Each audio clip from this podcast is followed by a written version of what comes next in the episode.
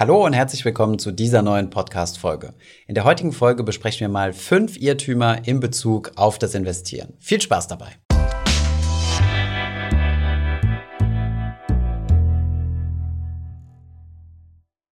Bevor es weitergeht mit der Folge, noch ein kurzer Werbeeinspieler. Und zwar möchte ich euch den Partner der heutigen Folge vorstellen und das ist Wechselpilot. Pünktlich zum Start ins neue Jahr haben zahlreiche Versorger ihre Strom- und Gaspreise erhöht. Umso größer ist jetzt das Potenzial, mit Wechselpilot mehrere hundert Euro pro Jahr zu sparen. Wechselpilot optimiert jährlich euren Strom- und Gastarif und kümmert sich danach automatisch um euren Vertrag. Der Prozess ist dabei ganz simpel. Fülle einfach den Rechner auf wechselpilot.com/finanzfluss aus und anschließend findet Wechselpilot drei bessere Tarife für euch zur Auswahl. Nachdem ihr euch für einen Tarif entschieden habt, wechselt euch Wechselpilot dorthin und startet anschließend den Wechsel für euch jedes Jahr automatisch aufs Neue. Bei uns im Team haben wir ebenfalls bereits Wechselpilot genutzt, um unseren Stromanbieter zu wechseln. Wähle am besten jetzt den richtigen Tarif unter wechselpilot.com/finanzfluss und das Beste zum Schluss mit dem Code Finanzfluss20, alles zusammengeschrieben, bekommt ihr nochmal 20 Euro Cashback pro Zähler. Der Code ist das ganze Jahr gültig. Den Link zu Wechselpilot findest du natürlich wie immer in den Show Notes. Legen wir direkt los mit dem ersten Irrtum. Der lautet nämlich, Anlageberatung kann kostenlos sein. In vielen Lebensbereichen sind wir es gewohnt, dass wir für eine Beratung bezahlen müssen.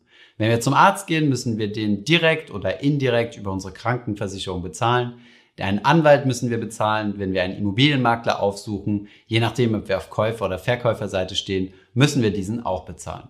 Im Finanzbereich sieht es allerdings häufig anders aus. Hier ist man es nicht unbedingt gewohnt, für Leistungen zu bezahlen. Wenn wir zum Beispiel in eine Filialbank gehen und uns dort beraten lassen, wird der Berater uns im Anschluss kein Stundenhonorar berechnen. Dasselbe gilt, wenn wir einen Versicherungsvertreter zu uns nach Hause einladen.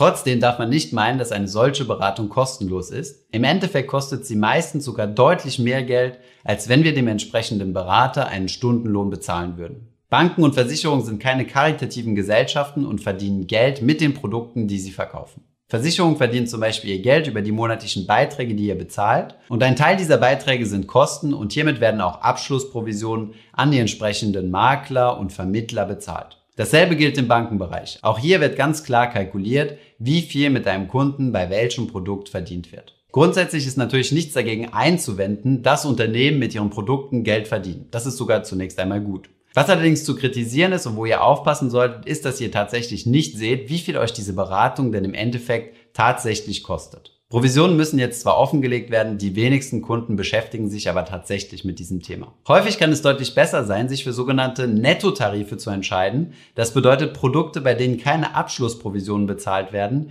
die dann für euch günstiger sind. Auf der anderen Seite erhaltet ihr dann natürlich auch keine Beratung. Um diesem Zwiespalt zu entgehen, könntet ihr euch zum Beispiel auf einen Honorarberater berufen. Diese sind in Deutschland aber noch relativ selten und es ist schwierig, dort Termine zu bekommen. Ein Lösungsansatz ist es, sich einfach selbst um das Thema Finanzen zu kümmern und selbst ins kalte Wasser zu springen. Unser Bloggerkollege Albert Warnecke, der Finanzvisier, hat das Ganze mal sehr passend ausgedrückt, indem er sagte, die Wahl seiner Lebenspartnerin oder seines Lebenspartners und die Finanzen sind zwei Themen, um die man sich selbst kümmern sollte. Wenn ihr euch mit dem Thema Finanzen und vor allem mit dem Thema Investieren selbst beschäftigt, könnt ihr sehr, sehr viel Geld sparen. Eines der besten Beispiele sind zum Beispiel Ausgabeaufschläge, die ihr bei manchen aktiv gemanagten Fonds bezahlt.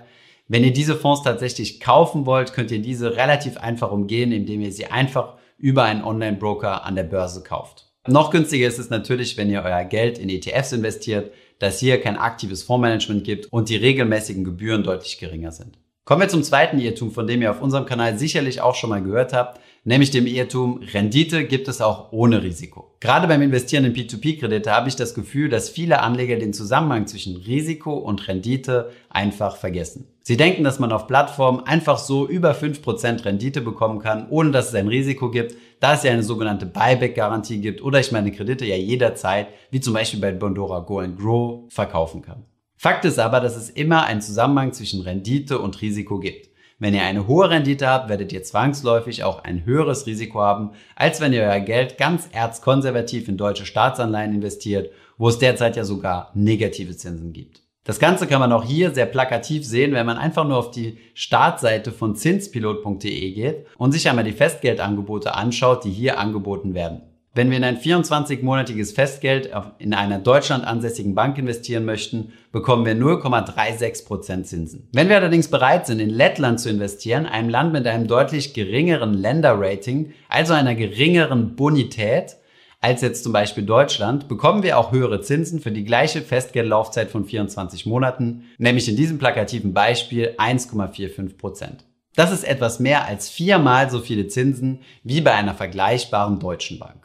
Was im Bereich Tagesgeld und Festgeld gilt, ist natürlich nur ein Beispiel. Dasselbe gilt natürlich genauso für Aktienmärkte, wenn ihr in riskantere Aktienmärkte investiert, wo ihr vielleicht sogar noch ein politisches Risiko habt oder in Anleihenmärkten und für alle Geldanlagen allgemein. Wir wollen euch überhaupt nicht davon abraten, in zinsbringende Investitionen zu investieren, wie zum Beispiel in das Thema P2P. Allerdings solltet ihr euch immer bewusst sein, dass das Geld im schlimmsten Fall auch weg sein kann und dass man Risiko diversifizieren muss, indem man sein Geld auf verschiedene Körbe aufteilt. Zu diesen Anlageklassen, also den unterschiedlichen Körben, zählen Aktien und zwar international gestreut, am besten in Form von ETFs, Geld auf dem Tagesgeldkonto als Sicherheitspuffer und zwar einem inländischen deutschen Tagesgeldkonto und dann vielleicht auch Investitionen in P2P-Kredite, allerdings im niedrigen einstelligen bis maximal zweistelligen Prozentbereich eures gesamten Portfolios. Weitere Anlageklassen, in die man investieren kann, sind zum Beispiel auch Immobilien oder Rohstoffe wie zum Beispiel Gold.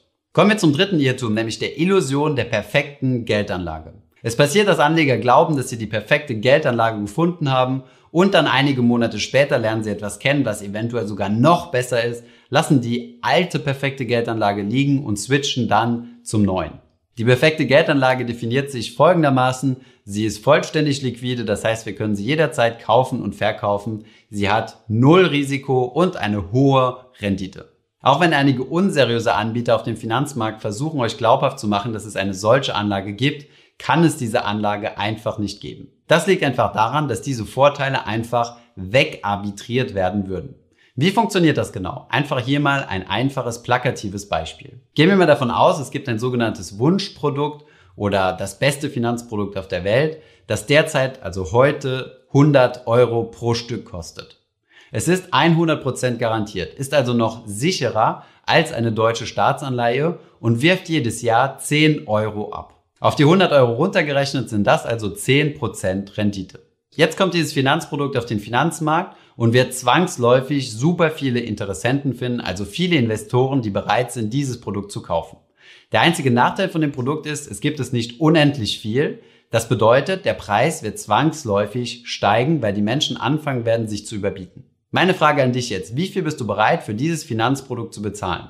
Für eine Einheit an einem 100 Euro, wie viel würdest du hinlegen? 101 Euro, 102 Euro, vielleicht sogar 110 Euro, also das erste Jahr Zinsen würdest du quasi ausbezahlen oder eventuell 200 Euro? Die Antwort auf die Frage, wie sich dieser Preis jetzt einpendeln wird, hängt einfach von den Renditeerwartungen der einzelnen Marktteilnehmer ab. Es wird zum Beispiel Marktteilnehmer geben, die völlig zufrieden sind, wenn sie 1% Zinsen im Jahr erzielen, das aber zu hundertprozentiger Sicherheit. Da dieses Produkt in unserer Fiktion ja 100% sicher ist, würden diese sich also mit einem Prozent Rendite abfinden. Wenn 10 Euro also 1% Rendite entsprechen sollen, sind diese also bereit, 1000 Euro pro Stück zu bezahlen.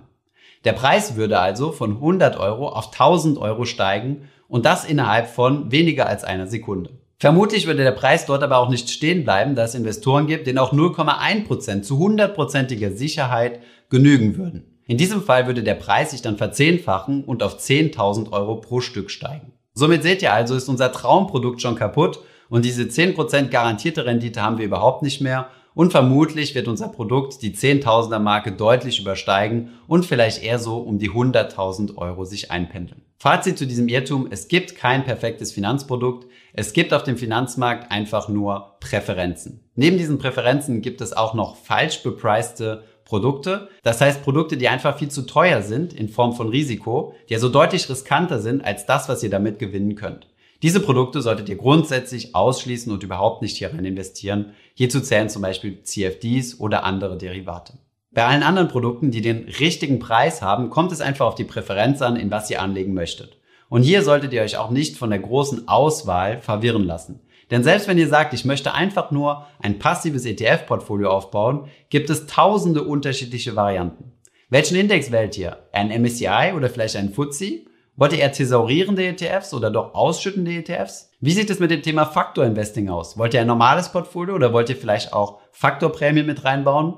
Über all diese Dinge solltet ihr euch Gedanken machen, aber auch nicht, wie man im Englischen sagt, overengineeren. Das heißt nicht überoptimieren.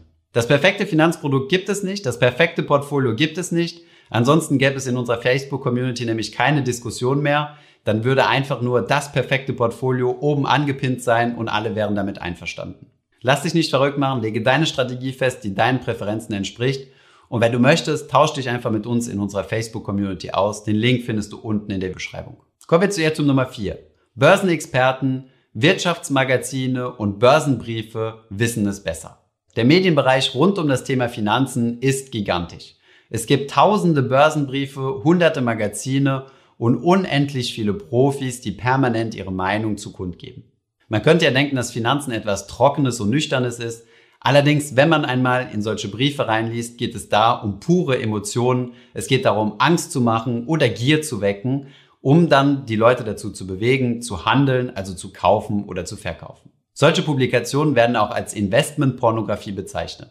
Sie sollen dich im Endeffekt nur emotional anregen und zum Handeln bringen, sind aber für einen rationalen Investor nicht unbedingt förderlich. Börsenexperten, die dir vom Crash erzählen, wollen dir entweder ihren Börsenbrief verkaufen, der dann monatlich relativ viel Geld kostet, oder dich dazu bewegen, in ihren Investmentfonds zu investieren oder ein Buch zu kaufen. Versteht mich nicht falsch, ich möchte hier natürlich nicht alles diskreditieren. Es gibt natürlich auch exzellente Börsenbücher und auch sehr gute Magazine zum Thema passiv Investieren in ETFs. Bei den besten Publikationen geht es allerdings nicht darum, irgendwie eure Angst oder Gier zu wecken und irgendwelche Emotionen zu erzeugen, sondern euch sachlich zu informieren. Um intelligent und langfristig zu investieren, müsst ihr nicht solchen Experten folgen und auch keinen Börsenbrief abonnieren. Die Informationen findet ihr in Büchern und auch kostenlos auf guten Blogs oder auf YouTube. Übrigens zählen auch wir als YouTube-Kanal zu den Finanzmedien. Denselben Ratschlag, den wir euch gegeben haben, solltet ihr natürlich auch für uns anwenden und uns kritisch hinterfragen. Finanzirrtum Nummer 5 bezieht sich eigentlich eher auf die Leute, die bereits noch nicht investiert sind bzw. noch zögern, das zu tun. Dieser lautet, Investor sein ist ein Vollzeitjob. Tatsächlich kann man das Gefühl bekommen, dass wenn man ein erfolgreicher Investor sein möchte, dass man dann am besten ein BWL-Studium an einer Top-Uni gemacht hat und dann irgend in ein großes Investmentfondshaus geht. Die Herrscher der Leute, die im Investmentbereich arbeitet, ist einfach gigantisch. Trotzdem ist es möglich, auch als Privatanleger, der nicht im Finanzbereich arbeitet und auch nicht in dem Bereich ausgebildet wurde, ein erfolgreiches Portfolio aufzubauen. Das ist auch kein Vollzeitjob, sondern braucht im besten Fall nur wenige Stunden im Jahr. Es geht darum, die Prinzipien zu verstehen und vor allem Fehler zu vermeiden. Das Wichtigste ist, sich zunächst einmal für eine Strategie zu entscheiden und an dieser festzuhalten, wie zum Beispiel das passive, langfristige Investieren in Indexfonds oder ETFs. In diesem Fall braucht ihr auch kein Stockpicking zu betreiben und müsst euch nicht tausende Geschäftsberichte oder irgendwelche Publikationen von Unternehmen durchzulesen und somit eure Zeit zu verbringen. Wenn euch das Ganze natürlich Spaß macht und ihr gerne Stockpicken möchtet und in einzelne Unternehmen investieren möchtet, könnt ihr das natürlich gerne tun und bekommt somit eine gute Vision der Wirtschaft und der Finanzwelt, wie sie funktioniert. Zwangsläufig notwendig, um erfolgreich an der Börse zu investieren, ist es allerdings nicht. Wir haben bereits viele Grundlagenvideos produziert, in denen wir dir gezeigt haben, wie du selbst erfolgreich ein Portfolio aufbaust. Eines dieser Videos ist zum Beispiel 12 Tipps für Anfänger zum Investieren. Wir haben es dir hier oben und unten in der Beschreibung verlinkt. Ich hoffe, dieses etwas längere Video war hilfreich für dich gewesen. Schreibt uns doch gerne mal unten in die Kommentare, ob es weitere Fehler gibt, die eurer Meinung nach viele Investoren machen oder die ihr vielleicht selbst auch gemacht habt und die man verhindern sollte. Ich hoffe, diese Podcast-Folge hat dir gefallen. Wenn ja, dann zöger doch nicht in deinem Umfeld über diesen Podcast zu sprechen, bei Freunden und Bekannten. Ich denke, es gibt auch in deinem Umfeld viele Menschen, die sich für das Thema finanzielle Bildung interessieren oder interessieren sollten. Wenn du auf iTunes bist, würden wir uns auch freuen, wenn du uns eine positive Bewertung dalässt. Das hilft uns, den Podcast noch einfacher auffindbar zu machen. Alle wichtigen Links und Verweise findest du wie immer in den Show Notes zu diesem Podcast. Vielen Dank fürs Zuhören und bis zum nächsten Mal.